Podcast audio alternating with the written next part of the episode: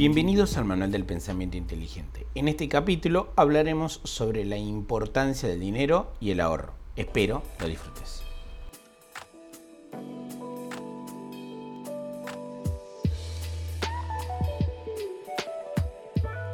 Buenas. Buenas. Bueno, Sergio, vamos a hablar del tema que mueve al mundo, el dinero. ¿Y por qué quiero hablar de esto? Porque, bueno, eh, en nuestras reuniones a diario eh, me, venís aconsejando sobre el tema de qué hacer con el dinero, ¿no? Eh, empecé a invertir hace muy poco, y digo hace muy poco, serán unos cinco meses, y quería traer estas conversaciones que a mí me sirvieron, o sea, para compartirlas dentro de, el, de, de- dentro de nuestro espacio, ¿no? Y obviamente en toda esta cuestión efusiva que tengo sobre eh, empezar a invertir, porque empecé a descubrir cosas nuevas y todo el tiempo estoy como eh, viendo a ver qué cosa nueva puedo empezar a aprender. Eh, también se lo conté a mis amigos, ¿no? Y así como se lo conté a mis amigos o a mis más allegados, eh, la gente te dice, oh, empezaste a invertir, eh, eh, eso parece sofisticado, toma mi dinero. Muy rápido. Entonces, eh, hay, hay toda una cuestión sobre el tema del dinero, sobre qué es lo que sabemos sobre el dinero, algo que nos cuesta. Bueno, eso te da la pauta, en, en esta pequeña experiencia que hiciste, te da la pauta lo pésima que es la gente con respecto del dinero. Le estás contando que te estás iniciando en algo, que es encima una de las profesiones más difíciles del mundo, que tenés cuatro meses de experiencia y te quieren dar ciego su plata. Lo que les costó ganar. A ver, que- a mí cada peso me cuesta horrores conseguirlo. Y a todos. y por, y por consiguiente, eh, nada, quiero cuidar cada centavo y ver de que en este caso, ahora que estoy arrancando en las finanzas, poder eh, hacerlo crecer, ¿no? A mis ahorros como tal. Eh, entonces, nada, primero, esto, nuestra vida, nuestras finanzas, qué tanto sabemos del dinero Eh, y por sobre todo, ¿para qué queremos dinero? Yo he notado que en general sabemos bastante poco. Y creo también que las instituciones educativas son eh, bastante fallidas con respecto, con respecto del dinero. Eh, por otro lado, hay un tabú, ¿viste? O sea, es un tema en el, cual en la mesa, en la familia, en general no se habla. Y que no se hable tampoco con la gente en un momento muy temprano de su vida. Por ejemplo, no hablar con los niños eh, del dinero como si fuera algo sucio, algo malo. Y bueno, son todas cuestiones que conspiran para que suceda esto que vos decís. Que mm, eh, la gente esté dispuesta a darte el fruto de su esfuerzo. Y estoy seguro que, ninguno de esos es un, un potentado. eh, para que se lo maneje, o sea, básicamente ciego, sin saber ni siquiera qué es lo que estás por hacer. Todo en esto conspira para que seamos malos con respecto de la plata. Una de las principales razones por las cuales somos malos con respecto de la plata eh, o, del dinero es que, eh, ahora te voy a hacer la conexión, pero nuestro cerebro eh, no, no tiene un instinto para lo que se llaman progresiones geométricas, sino para progresiones lineales. Las progresiones geométricas, que es como se capitaliza, como la gente con dinero gana más dinero, es, por ejemplo, y cuando invierten en el mercado de capitales, cuando ganan en el mercado de capitales, lo que hay es capitalización. Y la capitalización es una función exponencial. Por ejemplo, vos podés, hay un, yo tengo un posteo eh, en, mi perfil que está bastante abajo, que explica eh, cómo calcular cada cuánto se duplica tu dinero con el número 72. Eso es importante porque eso sirve justamente con ese truquito sin saber mucho. Eh, digamos, si vos dividís 72 en la tasa de interés de una inversión, te da cada cuánto se duplica tu dinero. Entonces eso te permite, digamos, bajar a, tu intuición eh, el concepto, digamos, de la, de, la, de la progresión geométrica.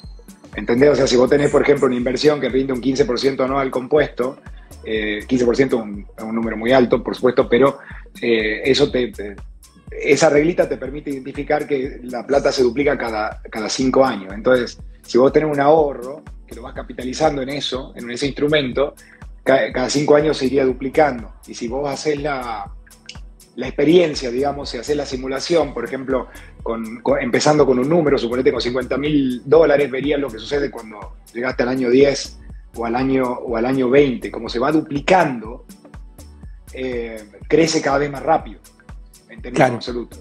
Bueno, ahí están esas grandes historias por ahí que, te dicen, bueno, lo más costoso fue conseguir el, primer millón, después los 10 vinieron mucho más fácil y los 100 así sucesivamente, digamos. Eh, pero antes de entrar en todo esto, o sea, decir, bueno, a ver, los primeros mil pesos, los primeros diez mil, y te hablo en términos de pesos porque es la moneda la que gano, eh, ¿cuál sería el mejor consejo que me darías para obtener dinero, plata? Bueno, a ver, eh, para empezar vamos a dividir en dos situaciones. Cuando ya tenés plata y querés ganar más, más plata, y cuando no tenés plata, la situación de la mayoría de la gente lo que querés ganar, ganar dinero, cuando tenés poca plata. Sí. Eh, entonces empecemos con el, con, el consejo para el que no tiene y quiere ganar dinero. Bien. Para el que no tiene y quiere ganar dinero, eh, lo que necesita es vender su tiempo al mayor precio posible. ¿Se entiende? o sea, ¿cómo haces para que en el largo plazo pensando en términos, el largo plazo no significa que es un plazo largo eh, en términos absolutos, sino es, relativo. Es, eh, para que en un plazo relativamente largo o un horizonte de planeamiento, el dinero se multiplique a la mayor tasa posible. Sí. Entonces, si vos no tenés dinero, lo que tenés que hacer es buscar un trabajo que, que pueda tomar partida de tus habilidades.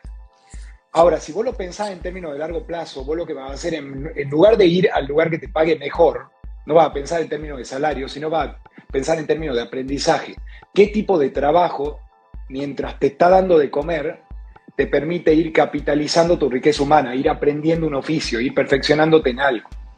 Y si eso, además, está conectado con tus virtudes, o sea, con tus habilidades, si vos lográs eh, conectarte con un trabajo que pueda explotar mejor tus habilidades, que son distintas en cada uno de nosotros, eh, mejor. Eso proyecta con el tiempo un aumento eh, más rápido de tu salario, que es lo que podés producir a cambio de tu tiempo. Sí. ¿Mm? Para eso también pueden haber ida y vuelta, poder probar distintas cosas, pero la idea es, en lugar de pensar en términos de quién te paga ya más hoy, es pensar en dónde te va a capitalizar mejor, en dónde, en qué puesto de trabajo, y para eso en la práctica tenés que buscar trabajar para alguien que admires y respetes mucho. Ok. Porque como, es, como, como el interés también es relativo, vos solo te vas a poder conectar con alguien que en tu experiencia subjetiva sea muy valioso. Entonces, Bien, hay gente, trabajar para gente que respete mucho y en un trabajo que te permita aprender mientras lo estás haciendo. Y en, el caso en el, cual yo tengo, por ejemplo, una gran duda sobre, sobre qué hacer, porque no tengo realmente las respuestas a todo lo que acabas de decir. Está mal si digo, bueno, me voy por el que mejor me pague tipo dinero. Ceteris paribus, digamos, si el resto de los factores eh, se mantienen constantes. Vos mientras no conoces mejores alternativas vas a ir a la que identificás mejor. Parte, una de las variables es cuánto te paga, obviamente. Pero más importante que cuánto recibís hoy por tu trabajo es dónde podés aprender más. Okay. Dónde podés conseguir mayor riqueza humana, porque lo que realmente eh, incrementa tu productividad es la riqueza humana. Es, lo, es un trabajo que te permite aprender. Por ejemplo, si vos te manejas en eh, conseguir un trabajo que te pagan bien, pero que te, pero que te mantiene en el contexto de un montón de gente muy mediocre, eh, eso con el tiempo no va a evolucionar para vos es probable que, de hecho, una empresa que esté, en cambio, si vos te posicionas en una empresa que esté creciendo, en un área que a vos te apasiona, eh, digamos, ahí tenés mejores oportunidades. Bien.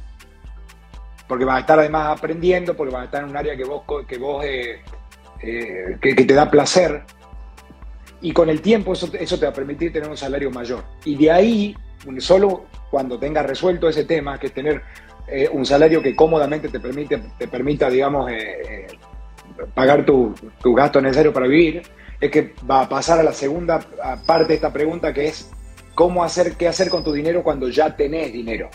O sea, cuando ya podés disponer de tu, de tu tiempo para administrar un capital que ya ahorraste, para administrar tus ahorros. Ok, Antes de pasar bien. ahí, No estamos hablando de el tener dinero, de ya tengo una cantidad de dinero exorbitante, soy millonario, tipo herencia, sino que estamos hablando de una cuestión tan básica de conseguir un sueldo que cubra mis gastos, mi departamento, la comida, el ser- listo, y de ahí puedo separar una parte para ahorrar. Eso es cuando estamos hablando del caso, acuérdate que dividimos en dos casos, cuando no tenés dinero, cuando no tenés dinero significa que no tenés capital, cuando no tenés plata que podés poner a trabajar, comprar comprando instrumentos financieros, propiedades, activos, comerciando, como sea, poniendo empresas nuevas, como sea. Sí. Cuando, no, cuando, tenés, cuando lo que tenés es tu tiempo, si vos tenés pequeños ahorros, tampoco podés considerarte que tenés dinero para, eh, digamos, pasarte de categoría, porque no puedes vivir de eso. Primero Bien. que nada tenés que invertir en vos, tu principal capital y que es tu conocimiento, y tu conocimiento siempre está protegido contra la inflación. Y además de eso, hay que tener presente que no es solamente cuestión de know-how y de conocimiento, sino de un contexto que te permita crecer humanamente. Te diría más importante que el dinero. Algo que te abra la cabeza, no que te la cierra. Ok. ¿Entendés? Eso es eso es súper, súper importante. Ahora, en ese caso, vos podés conseguir un trabajo que te permita pagar tus gastos fijos, como es, por ejemplo, eh, eh, el, caso de, el, caso en estudio, lo que me estás contando, y, e invertir un excedente.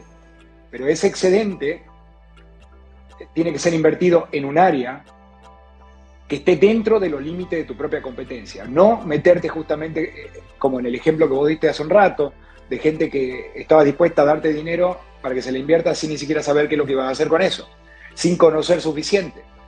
Vos, le- por ejemplo, le contaste que empezaste a invertir, en, el- en tu caso, en el mercado de capitales y que tenés una experiencia de cuatro o cinco meses y la gente te quería dar su dinero. Así como van y compran, por ejemplo, criptomonedas, compran instrumentos que realmente no conocen y no entienden.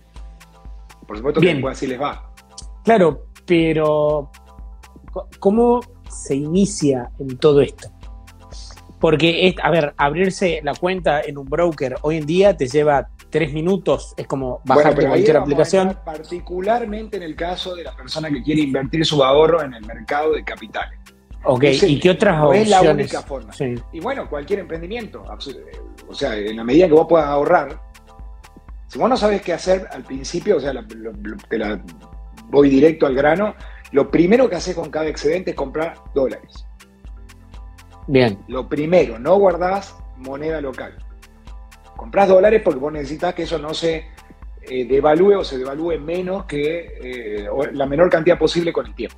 sí. Hasta que ves dónde lo alojás, si vas a poner una empresa, si vas a invertir en el mercado de capitales, pero para empezar la recomendación es la misma. Sea lo que sea que estés por hacer, tenés que conocerlo, tenés que entenderlo. Y si no estás seguro, si no lo entendés, porque no lo entendés. Tomalo como heurística. Si vos no estás seguro si sabés de algo es porque no lo sabés, es porque no sabés. Entonces, Bien. antes de, de alojar, de, pasar- de- ponerte a invertir ese dinero, lo que tenés que hacer es guardarlo en mon- en- en dólares en un lugar seguro. Eso es muy importante. Y de- por, por ahí no tenés conocimiento sobre nada y querés empezar a indagar sobre algún asunto y eh, mientras tanto esa plata por lo menos está dentro de todo protegiendo el poder adquisitivo. Luego Bien. empezás como Sí. podés a, a investigar sobre las distintas áreas que te interesen. Por ejemplo, en tu caso fue el mercado de capitales. Y empezás a probar, empezás a, a- a practicar. Y lo tenés que hacer con dinero real, porque si no, no hay experiencia real. No se puede simular lo que se siente cuando uno pierde.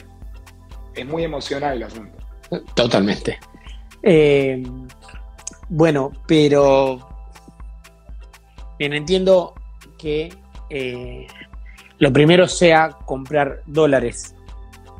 El tema es, lo, primero que te diría es, eh, si nosotros una vez que entendemos esta, la regla del 72, del interés compuesto, y que necesitamos todo un tiempo para hacer de que ese capital crezca, lo primero que te diría, arrancar lo antes posible.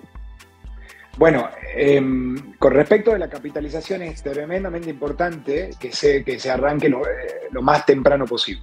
So- por dos razones. Primero, para ver cómo eso funciona, para sentirlo, para encarnizarlo y para educarte. Porque, porque eh, solo prestándole, solo teniendo eso invertido es que vos vas a, vas a involucrar emociones y vas a generar interés, ¿entendés? Como para aprender y educarte sobre, sobre algún asunto en particular. Pero de vuelta, el tema de conocer los límites de tu propia competencia es, es fundamental cuando tenés ahorros para alojar. O sea, no ponerlos, nunca pierdas dinero, ¿entendés? No tenés necesidad. La mayoría de la gente no se enriquece porque la pierde en aventuras extraordinarias, no porque no ganó suficiente como para que con el tiempo capitalizara una inversión.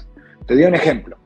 Vos podés no saber nada, no podés conocer ningún negocio, podés solo querer invertir, y lo único que tenés que hacer es comprar un índice o, un ETF eh, o un, instrumento financiero que emule al mercado norteamericano. Por ejemplo, un, ETF del, del Standard Poor's 500 entonces eso va a crecer como crece la economía de Estados Unidos.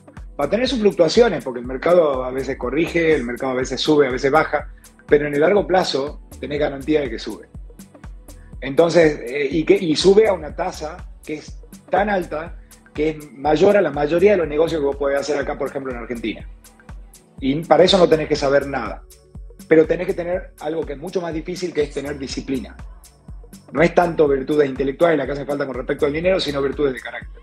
Tenés que tener la disciplina de no tratar de creerte que sos el rey de las inversiones y de que podés anticipar cosas que el resto del mundo no puede, y poner, por ejemplo, en una estrategia que se llama dólar cost average, o sea, ir poniendo una cantidad fija con una frecuencia fija, independientemente del precio, comprando ese, ese índice, por ejemplo, o ese ETF, y eh, con el tiempo va a ver cómo se capitaliza y cómo eso, cómo eso no solamente protegió tu poder adquisitivo, sino cómo te enriqueció.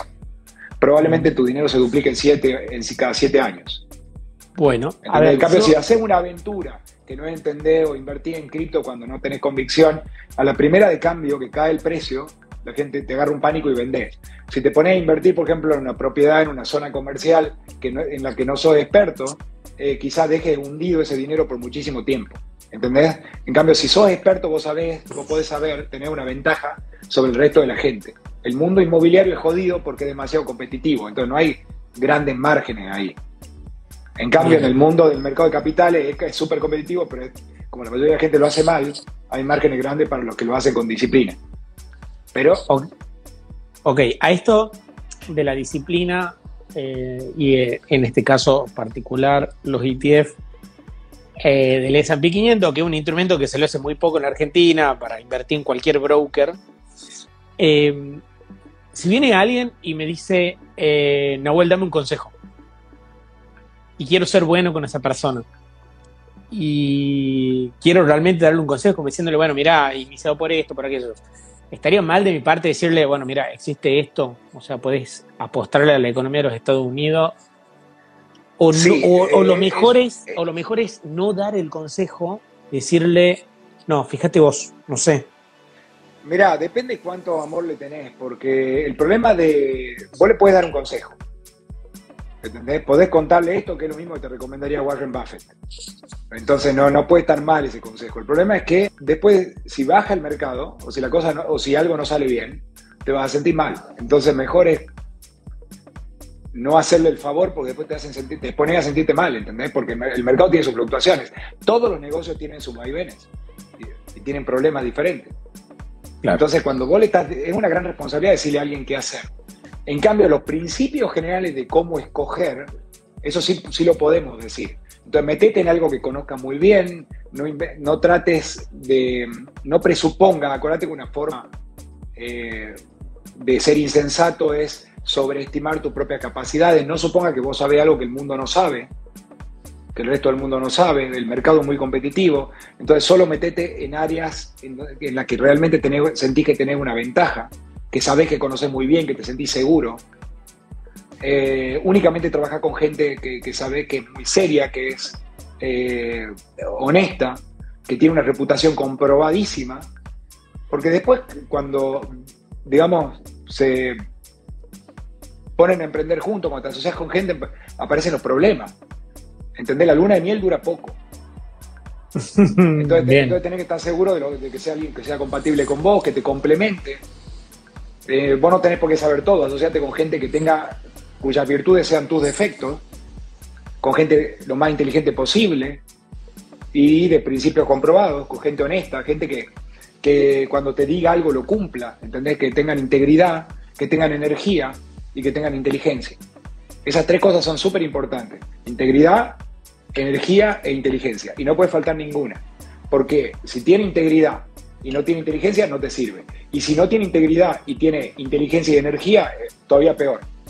Claro. Porque vos usar esa inteligencia y esa energía para destruirte a vos. Entonces son temas muy complicados y tenés que saber que ganar dinero es difícil. Y la primera regla es no perderla. Y para no perderla tenés que tener la disciplina de no meterte allí donde no entendés. Ok.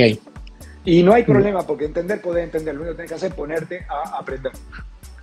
No, bien. eh, No porque, el problema del dinero es que, y yo creo que una también de las razones por las cuales la gente es tan mala, es que, eh, como te decía, sobreestiman sus capacidades.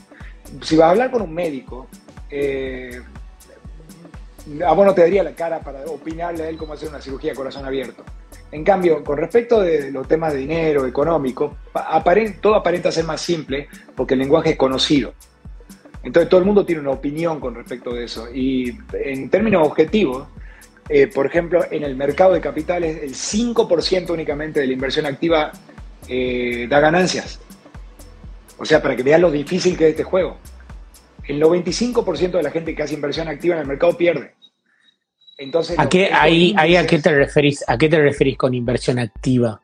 Inversión activa es, yo hace un rato te di una recomendación con respecto de un instrumento que es un fondo, un índice. Eso es Sí. una inversión pasiva. Vos lo que estás haciendo es comprando un instrumento que emula a un índice que se llama Standard Poor's 500, que refleja cómo crece la economía de Estados Unidos.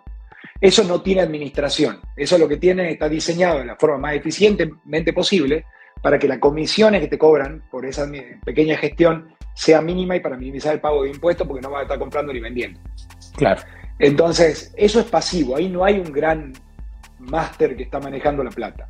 Eso lo que hace es pone el dinero en, el- en- en un, digamos, en un portfolio de acciones que emula al, al S&P 500. La inversión activa es lo que hago yo, que es cuando vos directamente invertís, directamente elegí el instrumento en empresa, en bonos, cuando haces day trading, eh, eh, cripto, todo eso es inversión activa, como vos estás comprando y vendiendo, cuando estás haciendo realocación de capital. El 95% de las personas que hacemos eso en este mundo pierden. Pierden significa que pierden contra el benchmark, que es contra lo que te, contra el estándar que te comparás, que es cómo creció justamente La economía de los Estados Unidos. la economía de los Estados Unidos, que está reflejada en el S&P, en el estándar por 500. Bien. Pero va- nos vayamos un poco de esto técnico. Pero no, no, no, pará, pará, pará. Ahí una cosita. Si tenés las probabilidades tan bajas para hacer lo que haces, ¿por qué lo haces? ¿Vos me estás preguntando a mí personalmente o a por qué la gente lo hace? Ah, o sea, a vos y a, y a ese, y, es- y a esa masa de gente que apuesta a algo que solamente el 5%. Yo Le lo va hago bien. personalmente porque yo siento que yo, te- que yo estoy en capacidad de hacerlo dentro de esa probabilidad baja. Pero yo puedo estar equivocado y puedo estar en este momento sobreestimando mis capacidades como lo haría cualquiera. Y puedo pertenecer al 95%, pero bueno, eh, como te digo, hay un 5 que sí lo hacen. Yo siento que yo sí estoy en ese, de- dentro de ese, de esa, de esa pequeña eh, nomenclatura. Pero para eso eh, invierto muchísimo, ¿entendés? O sea, eh, tengo que leer 10 horas por día. Claro. O sea, yo No, soy bueno, súper competitivo es- en ese asunto. Es como el tiempo que yo me paso en la oficina, vos te lo pasás con tu trabajo y tu trabajo es ese, digamos. O sea. Claro, o sea, ahora no lo haría si no fuera así, si no sintiese que yo tengo una ventaja. Pero puedo estar equivocado. Y, puedo- y- y el mercado me puede probar equivocado. Eso nadie lo sabe. A mí me encanta, me gusta el juego. Lo disfruto. Bien, bien, bien. Bueno, está bien, lo disfrutás. Eh, y esto eh, claramente tiene que ver porque también estás en algún punto dispuesto a tomar más riesgo, ¿no? Esa cosa que a, a todo, porque creo, yo asumo de que el promedio de la sociedad es averso al riesgo, o sea, no los quiere tomar a los riesgos, quisiera Bueno, que todo claro, sea sí. seguro y todo sea así. Y de repente, bueno, no, claramente como tenés más condiciones para el riesgo, tomás esto, ¿crees que va por bueno, ese yo, lado? yo persona, yo persona, tengo, tengo ese perfil, ¿entendés? Entonces tiene sentido que haga lo que hago, de todas maneras se puede hacer en forma mucho más conservadora de lo que lo hago yo, pero quisiera ya eh, decirte que estamos hablando de la segunda parte de la, de la pregunta, que era cómo hacen los que ya tienen dinero para ganar más dinero. Ahora hablemos de ese caso, ¿entendés? Pues primero hablamos del caso de los que, de cómo hacen los que no tienen, que es poner su trabajo allí donde puedan producir la mayor cantidad posible con el tiempo, en el largo plazo, y para eso tienen que educar. Ahora, cuando alguien ya puede disponer de una cantidad de capital suficientemente eh, grande como para no tener que vender su tiempo, entonces los consejos que- de los que estábamos hablando hace un rato son súper importantes. Únicamente poner ese dinero tan eh, eh, bien ganado, tan, con tanta dificultad, en, en el instrumento o en la actividad que realmente entiendas. Con gente, lo que decíamos hace un rato, con gente íntegra. Eh, y asegurarte de que si vas a confiar, por ejemplo, en alguien que te lo maneje, que tenga enorme integridad y enorme reputación. Algo que le podés preguntar, si querés, eh, te puedo dar algunas recomendaciones de qué preguntarle a alguien que te maneje tu dinero. Eh, primero, preguntarle sobre tu- su track record y comprobalo. ¿Cómo le fue antes? Que no te cuente cuánto vendió, que te cuente cuánto ganó y que te lo demuestre. ¿Cuánto ganó? Es una simple relación tipo almacenero de cuánta plata puso y cuánta plata él logró generar ok. para los dueños de ese negocio. Y para no podés, eh, tenés que saber, vos y cualquiera, que las probabilidades de éxito en un emprendimiento de cero son enormemente bajas. Cuando dicen que una de cada diez, eso está inmensamente subestimado. Es mucho más baja que eso y la mayoría de los negocios no llegan a vivir cinco años. Así que eh, cuando empezaste de cero, tus probabilidades de fracasar son muy, muy altas.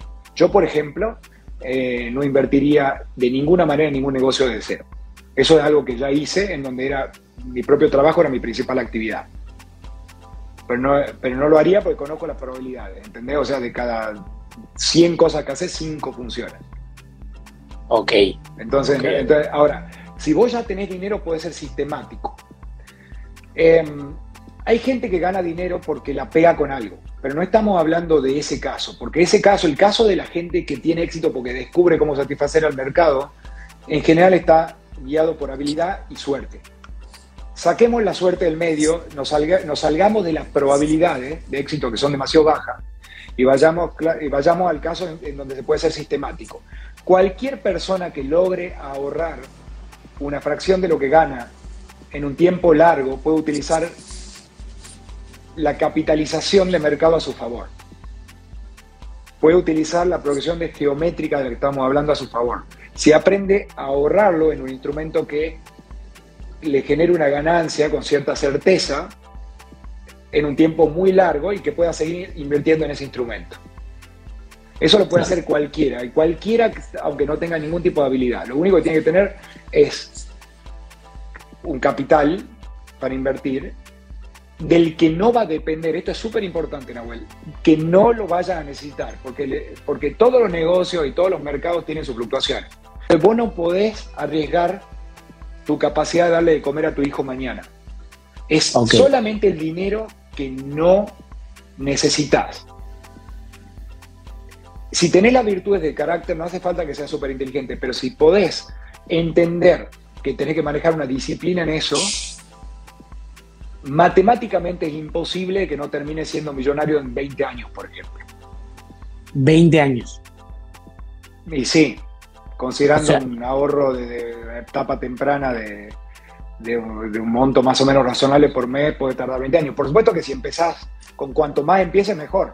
Cuanto Ah, obvio, antes y con obvio. capital, porque hay una progresión. O sea, si vos empezás 100, se duplica es 200, 400, 800. ¿Ves cómo sube? 1600, 3200, 6400. O sea, se va, eh, se va duplicando ese dinero cada 5 años. Entonces, vos lo que necesitas es mantener una disciplina.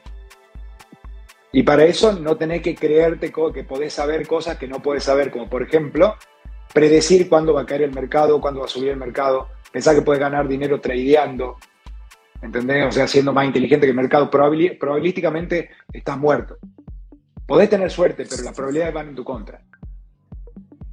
En cambio, las probabilidades juegan a tu favor cuando podés quedarte, cuando no solamente podés comprar algo, sino cuando estás en capacidad de mantenerlo por mucho tiempo. ¿Entendés? Por ejemplo, si vos ves una, zona que... Acá es muy importante que vos eh, eh, aproveches cuáles son todas las ventajas que vos tenés con respecto al resto de la humanidad. Por ejemplo, si vos vivís en una zona y ves que hay un negocio que es muy exitoso, vos tenés una ventaja sobre otra gente. Si vos sos cliente de ese negocio y probaste sus productos, entonces vos podés saber que te sabe hacer algo que los demás no. Si además ese producto que vos probaste eh, es un producto, además sabés comparar contra otros productos. Por ejemplo, vos, suponete que sos un apasionado de los vinos. Yo no tengo idea de vinos, pero yo sé que hay gente que es muy, muy apasionada de los vinos. Puede convertir esa pasión en dinero. Porque eso le da una ventaja comparativa con gente, con inversores como yo, por ejemplo, que no saben sobre vino. O gente que hace lo que hace la mayoría de la gente, que invertir en instrumentos que no entienden. ¿Entendés? Entonces, si vos, vos, podés, vos tenés que poner a, funcionar tus pasiones y darte el tiempo suficiente para entender cómo funciona. Pero tenés que tener tiempo y tiene que ser dinero que no vaya a necesitar. Bien. Dinero que vos realmente podés, del que, que podés eh, prescindir completamente. Porque, sí, esto... ganar dinero lleva tiempo y te tenés que dar tiempo. No hay tal cosa como riqueza rápida, excepto que tengas suerte. O sea, es que siempre que decís esto se me viene a la mente eh, un comentario que me hizo un amigo una vez que me dijo, no, a mí me apasiona esto, pero no lo quiero convertir en mi trabajo porque a mí no me gusta trabajar. Y, y por consiguiente siento que voy a terminar arruinando mi hobby si me dedico a trabajar de eso. No, no, no me parece que haya sido un comentario muy iluminado. No, obvio, obvio. Lo mejor que podés hacer en tu vida es convertir tu hobby en tu trabajo. Claro. Vos imaginate si te, si te, te pagás solo, te pagan por, por algo que disfrutás hacer. Si, podés, si eso te permite explorar, abrir caminos dentro de tu... Porque cuando algo te gusta, cuando algo te excita, alimenta tu curiosidad. ¿Entendés? Aprendés o cosas periféricas o, o profundizás sobre eso. En cambio, cuando algo no te excita, es una pesadilla hacerlo. Eh, bueno, para, no quiero dejar pasar el comentario de Luciana, que dice, todos estos consejos son muy precisos para el Día de los Enamorados y no estoy siendo sarcástica. Eh, no quería dejar... Sí, es el Día de los Enamorados y nosotros hablando de, tasa de interés, de, ¿viste? de mm. progresiones geométricas.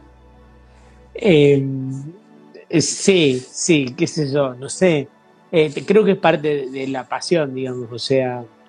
Eh, y también tener en cuenta esto, lo que decir recién, sobre el tema del tiempo, ¿no? Y quiero tener esto, ¿no? 20 años.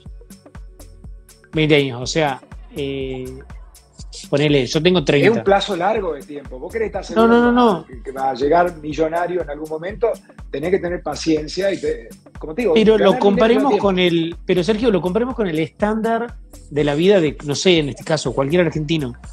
Yo tengo 30 años, ¿no? Actualmente. Bueno, estoy ahorrando, estoy haciendo todo esto, los mercados Hagamos de cuenta que esto me, me sirve, me funciona, resulta, todo se da. Me estás diciendo que yo a los 50 sería millonario en algún punto, si todo esto se da, obviamente, por lo menos. Por lo menos por esto. O sea, Es, básicamente seguro que es por esto si mantienes la disciplina. Ahora, que te pueda hacer aparte millonario porque emprendiste, porque jugaste en otra cosa y que tuviste suerte. No, no, no, no. Quiero sacar eso de lado. ¿Pero por qué?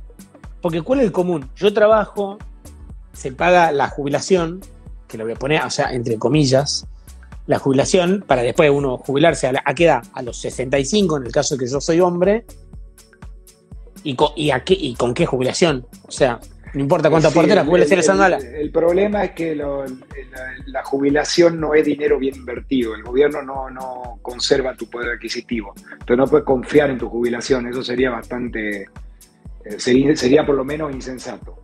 No, no, pero a ver, lo que te digo la disciplina en este caso te estaría dando un fondo de un fondo de dinero para poder retirarte hasta incluso 15 años antes de lo que sería en este caso el benchmark de es contra qué lo que estamos comparando, qué es lo común que hace todos. Claro, y sin la necesidad que sepas nada. Vos fíjate que lo único que tenés que hacer es tener humildad y no pensarte que, que, que sabés algo que el resto no. Porque cuando vas a hacer una inversión, cuando se te ocurrió, poner tu primer bar o algo, en el fondo lo que estás diciendo es yo me sé algo que los demás no saben, porque yo voy a ganar dinero en esto que, que nadie gana dinero. Entonces, antes que nada, tenés que pensar en términos de, tasa base, de qué probabilidad hay que eso que estoy por hacer eh, rinda frutos. Y para eso tengo que sacar mis emociones. No, tengo que sacar de lado qué es lo que yo desearía que fuera real, por lo que es real, que es decir, bueno, si veo que cada, que cada cinco minutos cierra un bar fundido o una cervecería, ¿por qué? Tengo entender que esto es mucho más difícil de lo que parece, por decirlo, por decir un ejemplo. Entonces, cuestión de primera regla, no pierdas dinero. Segunda regla, no te olvides de la regla 1. No pierdas dinero. Si no perdés dinero, y no perder dinero significa justamente, inmediatamente, si sos argentino, comprar dólares, con el tiempo va a terminar eh, cómodo en ese sentido. Bien. No estoy diciendo que no, que no te juegues, pero hay una parte que que no puede estar en, que, digamos, no puede dejar en cuestión el futuro de tu familia. ¿Entendés? Entonces no, no, no, pueden haber, si no, si no te sobra realmente, no puedes estar invirtiendo tu ahorro en aventuras comerciales, porque las chances son de que pierdas todo. Hay una parte que la tenés que ahorrar en forma segura y para eso tenés que reconocer que sos un ignorante. Cuando digo esto, cuando digo eso me refiero a todos nosotros. Bien. Bien, bueno, bueno, amigo, eh, muy interesante lo de hoy. Eh, pero bueno, eh, nada, me parece que lo podríamos cerrar acá y sé que este tema es muy importante a quienes vean este vivo y escuchen el podcast. me gustaría que dejen consultas sobre esto de, lo que hablamos hoy. Creo que es uno de los temas creo que más importantes que, que, tocamos. Entonces, por ahí seleccionar alguna de esas consultas exacto. y hablamos en otro vivo. Y los hablamos en otro vivo. Bueno, listo. Gracias, Gracias Sergio. Gracias a todos. Hasta luego.